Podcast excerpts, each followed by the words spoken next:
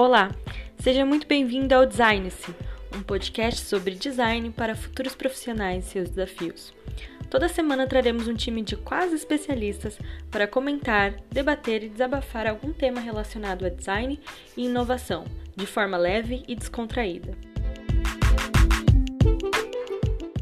Estamos no ar, Brasil!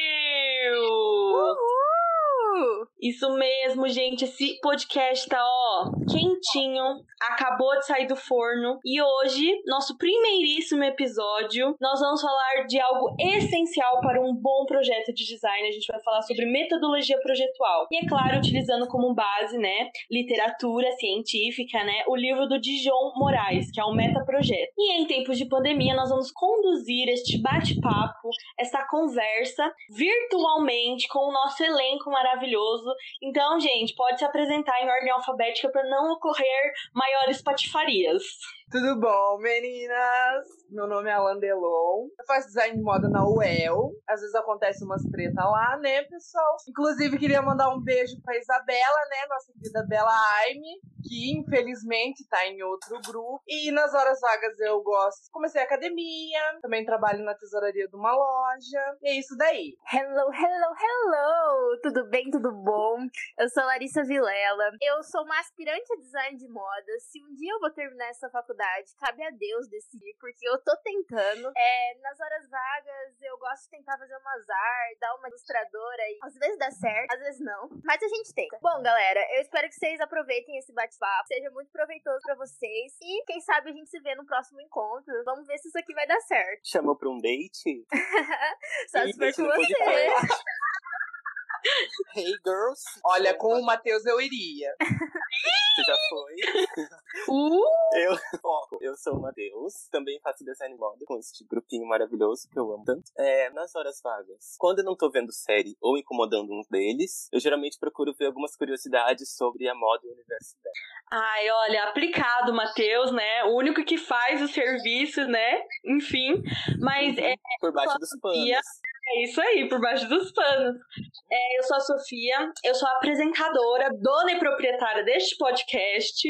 E hoje, né, a gente vai falar sobre esse assunto tão importante, tão interessante. E eu já vou querer iniciar aqui a conversa com uma pergunta polêmica, não sei. Vamos lá. Por que, que vocês acham que é tão importante a gente ter uma metodologia no projeto? Bom, vou começar respondendo, né, pra nossa dona e proprietária. Se sentiram, né, galera, o peso dela, né, pessoal? Claro, né, menina?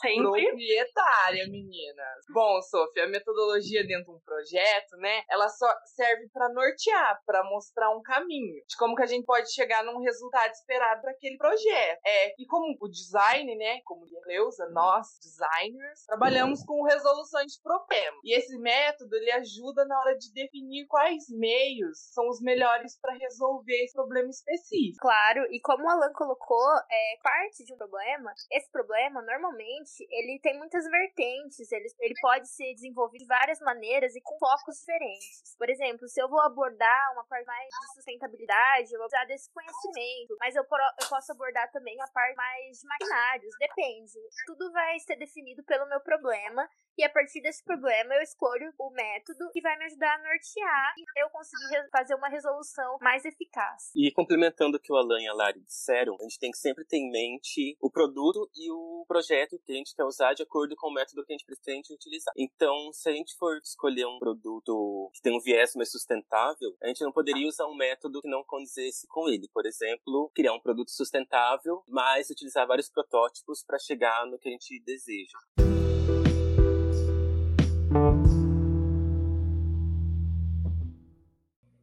Bom, e agora emendando com isso que o Matheus colocou, né, sobre a metodologia projetual e tal, o que, que vocês acham, agora vamos falar do livro mesmo, propriamente dito, o que, que vocês acham da abordagem do livro Metaprojeto do Dijon Moraes? Vocês acham que é condizente, que não é? Enfim. Mesmo sendo um livro de metodologia, projeto, a gente imagina que seja algo muito completo, ele traz uma linguagem muito simples e de fácil acessibilidade pra gente que não tem tanta, tanto conhecimento na área. Então a gente consegue entender bem o que ele tá falando ele usa vários exemplos que a gente conhece no dia a dia, como por exemplo um encarte de CD. Que eu imagino que todo mundo conheça, né? Não, não temos só millennials nessa, ouvindo esse podcast. É, a gente conhece, Matheus. A gente não é tão, tão novo assim, né? Sim. né? De não ter pegado CD.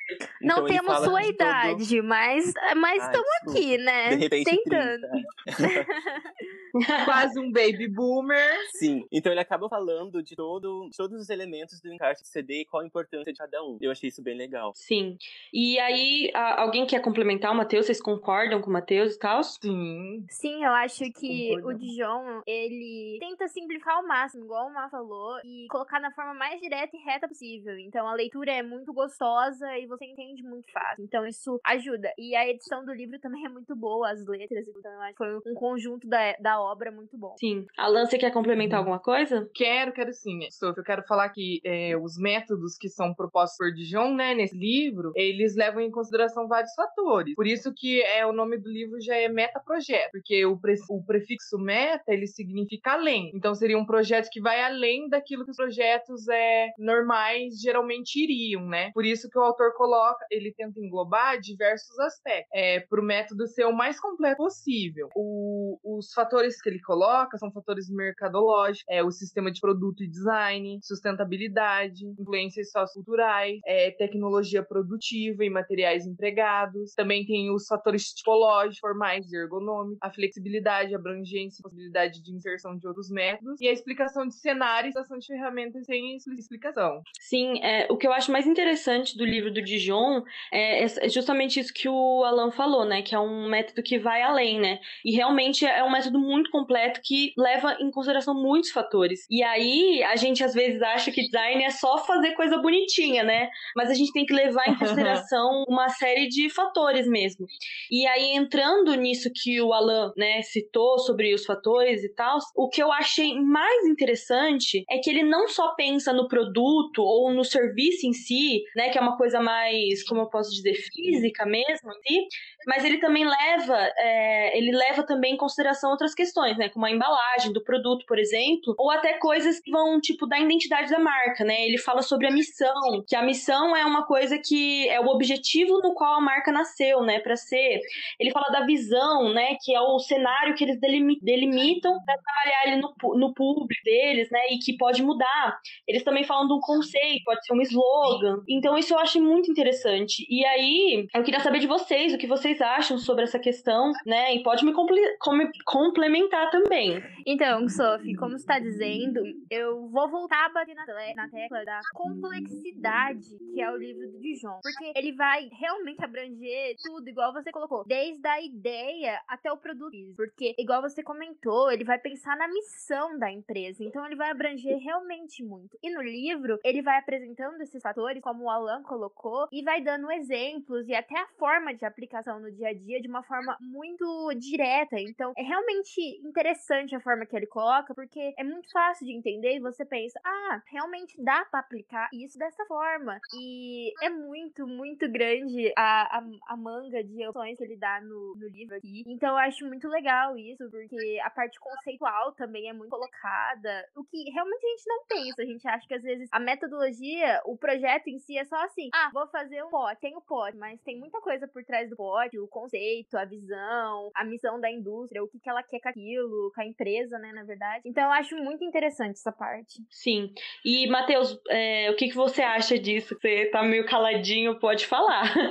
é, eu concordo bastante com o que eles falaram. E eu acho que ele toca em coisas que a gente não tinha parado para pensar. Muitas vezes a gente para pensar, na verdade, como ergonomia ou até o preço de um produto. Porque ele cita no livro sobre constelação de valor, que é quando a gente analisa o valor de todo o processo de produção de um produto produto, de um projeto em si. Como seria a parte física, que é a parte material, a parte de, de espaço, a parte de material físico que é utilizado, e a parte imaterial, que seria a criatividade, o tempo de quem produz, e tudo isso tem que ser colocado dentro do valor do produto para ter um valor que seja relacionado corretamente com o que ele vale de verdade. Bom, para eu completar a questão do mar, e ele, como ele já citou a ergonomia, eu vou pegar um adendo aqui, que a ergonomia ela é muito importante realmente, e ela vai levar a uma outra questão que, a, que é muito importante num produto. Não só ela, mas o conjunto da obra, que é a questão emocional. Porque quando um, uma pessoa vai consumir um produto e ela cria um apego emocional a esse produto, isso é muito bom para a marca, porque ela vai criar um apego também com a marca. Então ela vai começar a se tornar um cliente fiel. E quando ela se torna um cliente fiel, consequentemente ela consome dessa, dessa empresa muito mais e acaba ajudando muito na parte lucrativa. E além disso, ela vai atender as necessidades emocionais do, do cliente. Então, vai ser bom para os dois lados. Então, acho muito importante esse fato que o Dijon também vai abranger nesse livro. Ele vai falar que essa parte é importante. E isso é uma coisa que não sei se todo mundo para por pensar, né? Porque se parasse, talvez todas as empresas iam prosperar muito mais. Então, é uma coisa muito importante. E as pessoas levam tão a sério Sim. essa questão do emocional que muitas vezes elas preferem pagar mais por um produto que elas sabem que elas vão ter um apego maior. Sim, realmente. Sim, eu acho também legal citar a questão que a gente, hoje a gente está no século XXI e a gente tá vendo que o nosso planeta tá pedindo socorro, né? A gente não aguenta mais queimada. Por favor, Bolsonaro, pare de queimar a Amazônia Leonardo e o Pantanal. E a gente vê. É, Leonardo DiCaprio, por favor. Então, mas a gente vê que o Dijon também traz uma coisa muito à frente do tempo dele, né? Porque ele escreveu o livro em 2003, 2004, eu acho que é a primeira tiragem do livro, e ele fala muito sobre a questão da sustentabilidade. E nós, como designers, nós temos uma responsabilidade imensa nessa questão, porque a gente tem que pensar sim nos produtos que a gente está usando, né? Nos materiais que a gente está usando para produzir e nesses aspectos sustentáveis mesmo. Qual vai ser o ciclo de vida desse produto? Esse produto ele vai viver quantos anos, sabe? E é uma coisa que, como o nosso planeta está pedindo socorro, cada vez mais a gente precisa de produtos que sejam não só sustentáveis é, economicamente, mas também socialmente e também em questão eco ecológica, né? Então eu acho muito interessante que ele também coloca isso. Essa questão da sustentabilidade, eu acho que para muitas pessoas pode parecer uma coisa até besta. Falar assim, quem não vai pensar na sustentabilidade? Mas se você for pensar numa indústria grande, talvez não seja pensado porque tem essa ideia de que vai ser caro, que vai sair caro, de que vai me dar prejuízo. Mas na verdade, Sim. hoje em dia, com a tecnologia e tantos projetos inovadores, já foi provado que dá para tentar fazer uma, a, a, sustentabilidade de uma forma que não vá prejudicar de forma lucrativa a empresa, mas sim só ajudar, porque um produto sustentável ele vai atingir uma gama maior de pessoas que pensam na sustentabilidade e, consequentemente, a, a, a compra desse produto vai aumentar, porque essas pessoas vão apoiar essa ideia ideia. Então, assim, a sustentabilidade, ela não dá prejuízo, ela vai ajudar você. Então, as, as indústrias têm que pensar dessa forma mesmo. E acho muito legal o como você falou, trazer isso no livro e mostrar, gente, pensa para produzir porque é importante.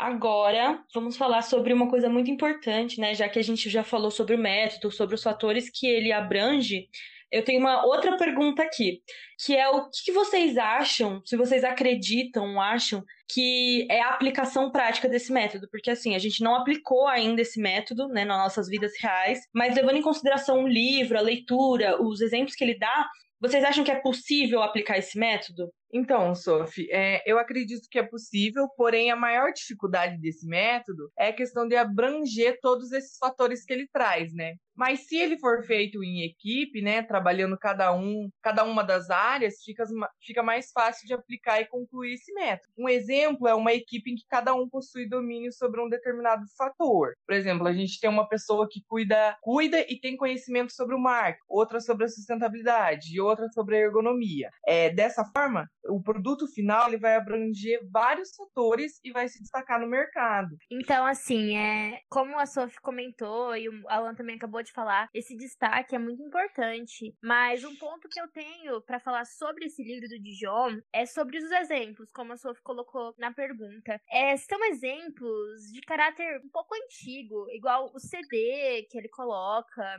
ou um abridor, como ele colocou. Eu acho que se o livro fizesse uma reimpressão, e trouxesse exemplos um pouco mais atuais, de uma aplicação mais direta, a coerência do método seria de uma forma mais fácil, assim, seria melhor para quem está estudando. Porque é muito complicado a gente pensar em uma coisa que a gente já não usa tanto e trazer para uma coisa atual, porque, né, já evoluiu e tudo mais. Então, assim, uma reimpressão com novos exemplos seria perfeito. É, é legal a Larissa falar isso, porque eu também senti muita falta dele falar sobre plataforma plataforma digital, né? Que é, é rede social, que é uma coisa que tá tão atual, sabe? É que o livro, ele é realmente, que nem a Larissa falou, ele não é tão antigo, né, do tempo da vovó, mas ele, ele é de 2003. Então, nessa época, a gente não tinha essa.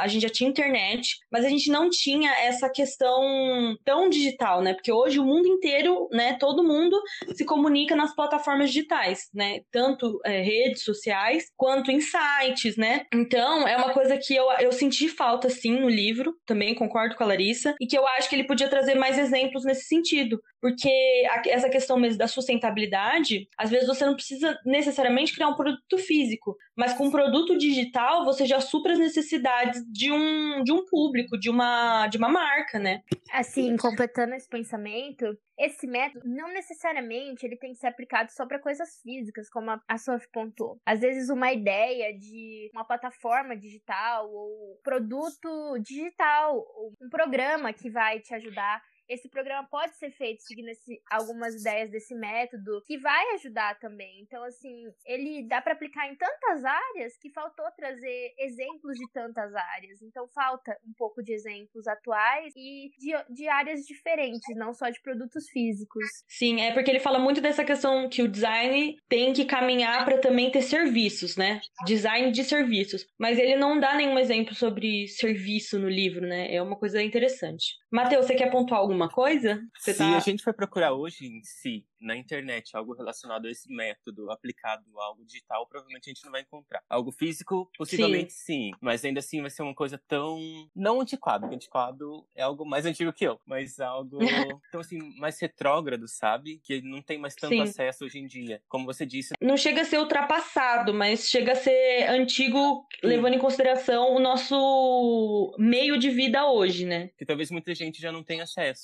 Como... eles falam de tênis que hoje acho muito difícil alguém ter hoje em dia. E, tipo, como o próprio Dijon pontua no livro, que a gente tá numa sociedade muito mutável, então as coisas se tornam antigas muito rápido. Não necessariamente os exemplos são antigos, mas como a gente tá evoluindo muito rápido, então acaba não sendo mais tão útil. Então, assim, seria interessante os novos exemplos. E hoje Sim. o mundo tá mais digital e o mais prático possível, né? Realmente. Se der pra carregar tudo em uma mochila, vai, vai tentar. O que der para carregar tudo no celular, tá melhor ainda. Principalmente. Antes a gente usava Sim. em uma mesa cada um. Enfim, Sim, é, é legal mas... ver isso do, do produto, como ele evolui.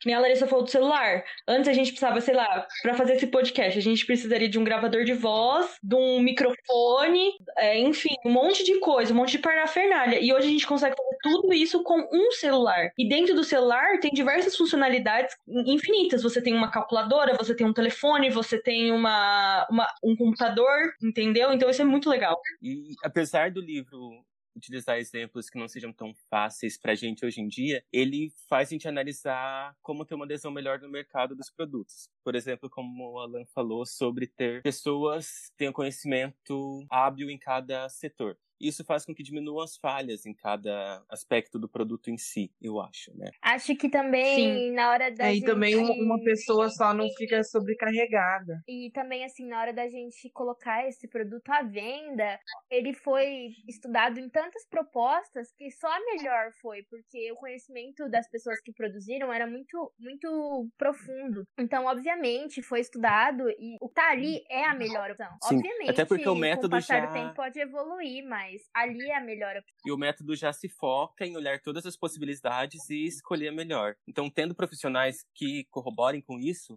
vai ampliar ainda mais o potencial do produto no mercado. Sim, quer dizer Sim. que, tipo, quando chegar lá, ele vai estar tá tão completo que não tem erro. É basicamente isso. Vai dar certo. Sim. É uma garantia. Sim. E esse negócio mesmo que a gente falou dos exemplos serem antigos, é, isso também, por mais que a empresa, sei lá, fez um produto em 2003 que nem ele coloca lá o CD. Hoje a gente não usa mais CD, a gente usa, sei lá, o Spotify, que é um aplicativo de música. Notebooks é, já não tem mais acesso a CD. Sim, notebook não tem mais entrada de CD. Mas isso não significa que o produto CD não se atualize, né? Que nem agora a gente está vendo uma volta do vinil, é, né? O vinil está voltando, mas é uma coisa porque as marcas, né, fizeram um marketing do vinil ser vintage e tudo mais. Então, é, isso não quer dizer que esse produto vai sumir. A gente pode também atualizar ele os dias de hoje, né, entre aspas. Então, isso é legal de ver que o João ele coloca ali o, o, produto, mas isso não significa que a gente, ao longo do tempo, a gente não analise de novo o cenário do mercado e veja outras possibilidades para aquele produto, ou outras, ou uma outra forma de fazer aquele mesmo produto, né? Ou até ter Sim. algo como relíquia ou estético. Tipo, no Big Brother teve um momento que a Manu Gavassi ganhou numa prova um mini vinil. Um, um... Uma vitrola. Vinil não, a vitrolinha do vinil. É. A partir daquele momento, o pico de venda do vinil foi ao máximo. E quantas Sim. pessoas têm vinil hoje em dia pra ouvir? Realmente. Mas colocando assim, voltando no CD, é uma coisa meio doida, porque antigamente todo mundo comprava para escutar música, mas hoje tem outras opções. Eu acho que hoje o CD, ele mudou a forma dele ser comercializado ele já não é mais pra escutar música, ele é pra colecionador. É para quem gosta tanto do cantor, ele virou é mais emocional, transformou o significado dele, porque você quer guardar de tipo, meu Deus, eu amo tanto esse cantor que eu quero dar apoio, eu vou comprar esse CD, mas eu escuto as músicas na plataforma digital. Eu só tenho o CD. Então, ele mudou muito o significado. Então, é sempre essa evolução não é que sai de moda, mas talvez ressignifique. Muita gente é, compra pelo cheiro, pelo encarte, para poder ficar mexendo, ver as fotos. Sim. Sim, o Alan, por exemplo, compra CD da Taylor, né, Alan? Eu Exatamente. compro mesmo, tá, meninas? Tudo que for da Taylor eu compro. CDs, Taylor quadros. dá um A no Instagram, eu já tô lá curtindo. Então, mas é bem legal ver isso que a Larissa falou. Por exemplo, o Alan compra e consome os CDs da Taylor Swift por conta de um apelo emocional que ele tem com aquela artista, porque ele se identifica, porque ele gosta de comprar, porque olha só como eu, eu sou tão fã que eu tenho CDs dela, né? É uma coisa de guardar mesmo. Sim, é muito interessante, né?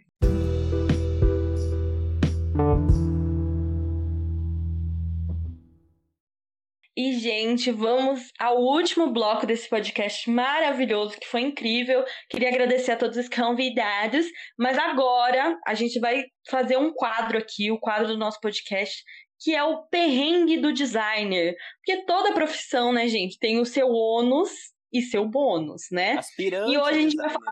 É, exatamente. E hoje a gente vai falar dos perrengues, gente. O perrengue mesmo do estudante que o estudante passa, né? E o primeiro perrengue de hoje, a gente vai falar sobre aquela coisa, né? A gente tenta aplicar o método, a gente tem aquela coisa da expectativa, mas quando chega na realidade, não dá muito certo, né, Alain? É mesmo, Sophie, é mesmo. Vou falar aqui sobre o que aconteceu comigo no ano passado, né? No nosso querido PI, projeto integrador, né? De design de moda naquele desfile maravilhoso. Enfim, tudo lindo, tudo maravilhoso. Resolvi fazer uma camisa bem simplesinha, né? Só com oito recortes, né? Sem costura lateral. Assim, no método tava tudo lindo, tudo maravilhoso, né? Costurei a camisa, bordei a camisa, camisa não fechou. Menina. Faz o quê? Camisa não fechou. Chorei pra Tassi, chorei pra Maria Antônia, chorei para Marlene, chorei para Deus e o mundo, né? E aí o jeito foi fazer uma camisa com nove recortes, um recorte a mais para poder fechar a bendita camisa. Ai, gente, é porque a gente projeta, a gente tem aquela expectativa do nosso projeto, mas não dá nada certo quando chega na hora. Não, isso é porque a gente projeta. Imagina se não projetasse. Então, né? É bem isso. E o outro perrengue que, assim, eu não sei vocês, mas, assim, o designer de moda em específico tem essa questão que a gente, às vezes, a gente vai, pega um ônibus, né? Porque nós somos estudantes, a gente não tem dinheiro para um carro. Às vezes a gente pega um Uber, pega assim porque tá com dor na pé, no pé, né, Matheus? Pega um Uberzinho de vez em quando. Uber depois. Exatamente. Mas, de vez, é, sempre a gente usa o quê? O transporte público. E a gente tem que levar, às vezes, umas réguas de modelagem, uns, uns materiais que não são muito fáceis de levar por aí. E a Larissa tem uma história maravilhosa sobre isso, né, Larissa? Então, gente, Primeiro eu vou falar da régua de modelagem. Ela não é pequena, ela não é uma régua de 30 centímetros. Ela é enorme e ela é muito difícil de levar. E eu, linda, bonita, com meu amigo Alain Delon, voltando da faculdade, cansada, às 6 horas da tarde, depois de um dia inteiro fazendo coisas. Estou lá na, com a minha sacolinha de, ré, de réguas. Vou, chega no meu ponto, vou descer. Pico, ônibus lotado, não tem nem como passar direito. Conclusão, minha régua enganchou no banco e quebrou linda e maravilhosa, essa régua, ela não é tão baratinha também. Aí eu fiquei, né, bem triste. Além disso, eu e o Alan Delon, meu lindo amigo ariano, resolveu caçar treta com o moleque que tava sendo insuportável dentro do ônibus e saiu batendo boca com o moleque. Foi perfeito, gente. Assim, eu recomendo super. Levem régua no ônibus, vai te dar uma história maravilhosa, viu? Você vai ter história para contar para os seus netos de quando você estudava e quase apanhou de com régua dentro do ônibus. Perfeito. É assim, pessoal. Eu não, não, não tenho sangue frio, né? Então o cara mexeu com ela e resolveu tretar mesmo. Coitada, com a rega quebrada, levar uma cantada daquela ainda. Pra quem não conhece, de modelagem, ela não é uma régua pequenininha, ela tem 60 centímetros, gente. É uma régua, tipo assim, de plástico, né? Não é plástico, é acrílico. 60 centímetros no ônibus, um esquadrão, assim, gente. Não é fácil carregar isso pra lá e pra cá. Junto com isso, vem a modelagem, que vai ser enrolada no tamanho de uma cartolina, que sai batendo em tudo, amassando, quando não pega chuva.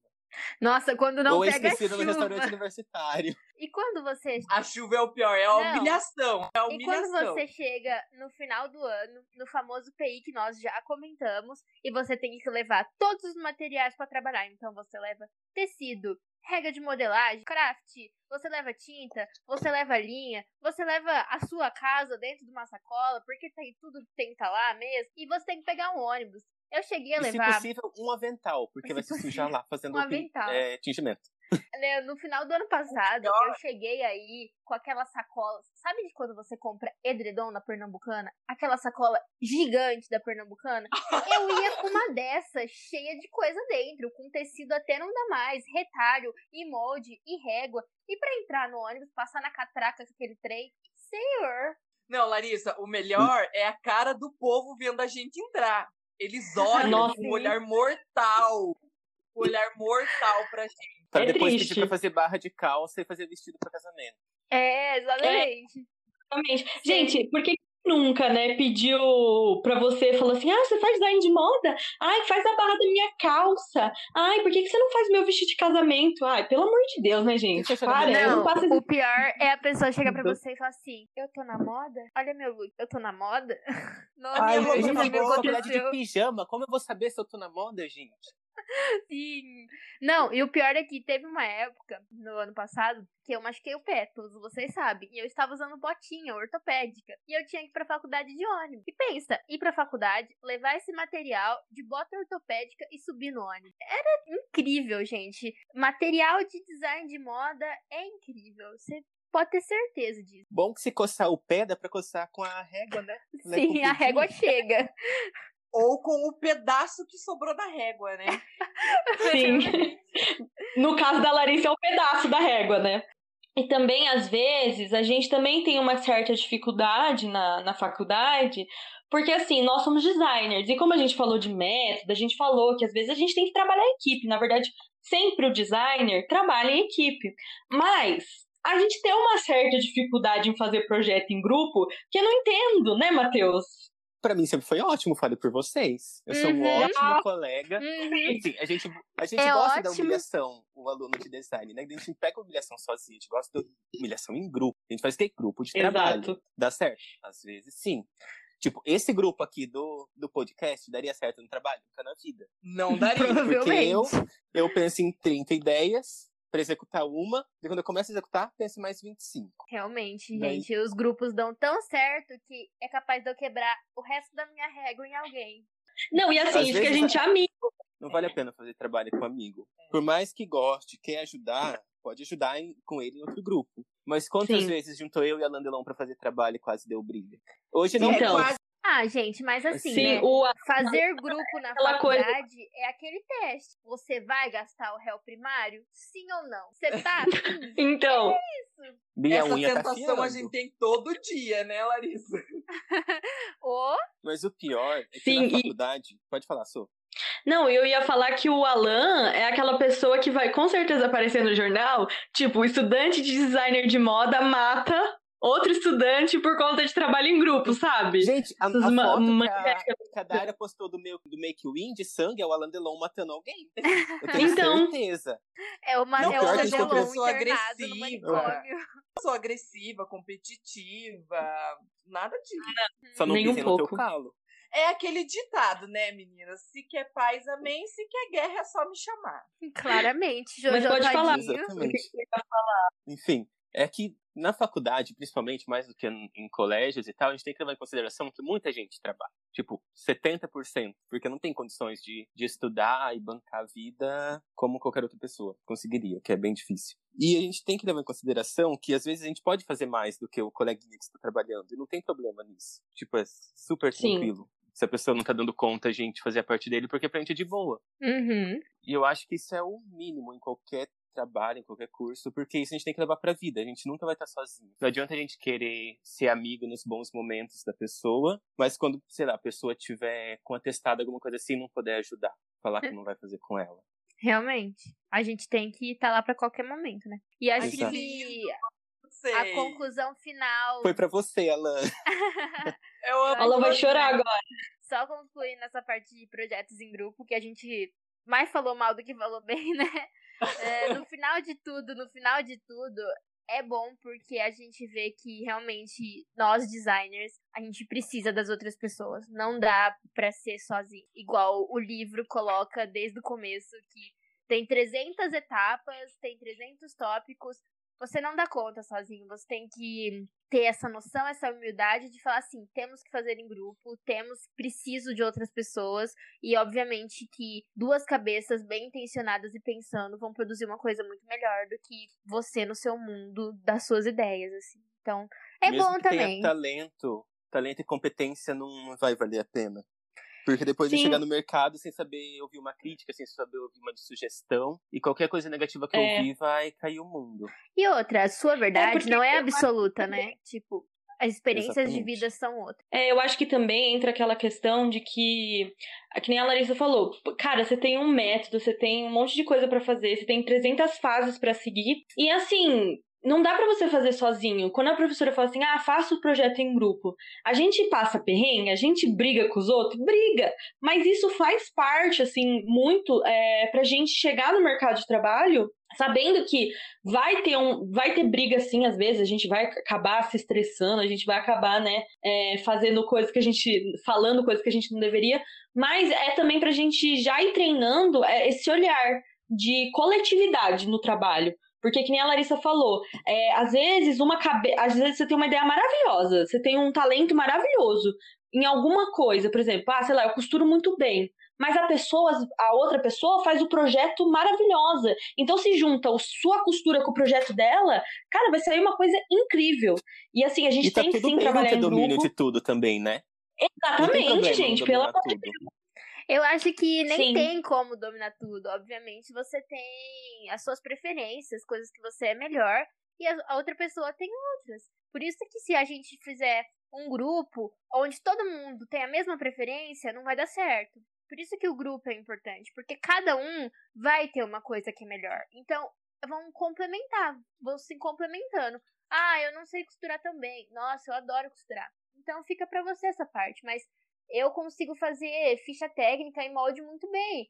Eu não consigo, então mas você faz essa parte. E o, e o PI já mostrou isso muito pra gente. Nossa, Tipo, sim. Quantas Sim. dificuldades a gente teve em, em desenho, alguma coisa, e você, você, Larissa, era muito boa em modelagem, no caso. É, então, mas por exemplo, no meu PI, eu que tive que costurar. E eu sou péssima, eu odeio costurar, entendeu? Se eu tivesse uma pessoa me ajudando que fosse uma costureira melhor que eu, talvez tivesse sido diferente. Então, assim, a gente fez o PI sozinho. A gente viu que é difícil fazer sozinho. A gente viu o quanto de conhecimento tem que ter. Então, se a gente faz em grupo, obviamente, várias cabeças pensando soluções para problemas ou ideias saem muito mais fácil, né? Então, Uhum. tem seu lado, como a Sofia já falou, tem o bônus e o ônus. A gente quer enforcar alguém de vez em quando? Sim, mas a ajuda Sim. é importante. Várias vezes.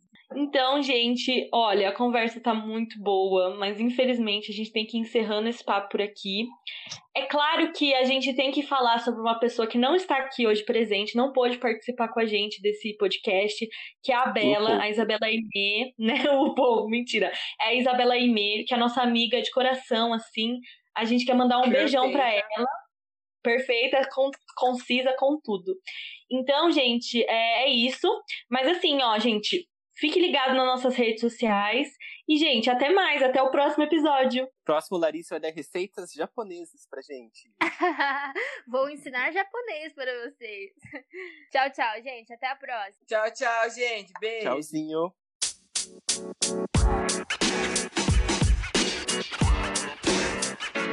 You know, man. You know, man.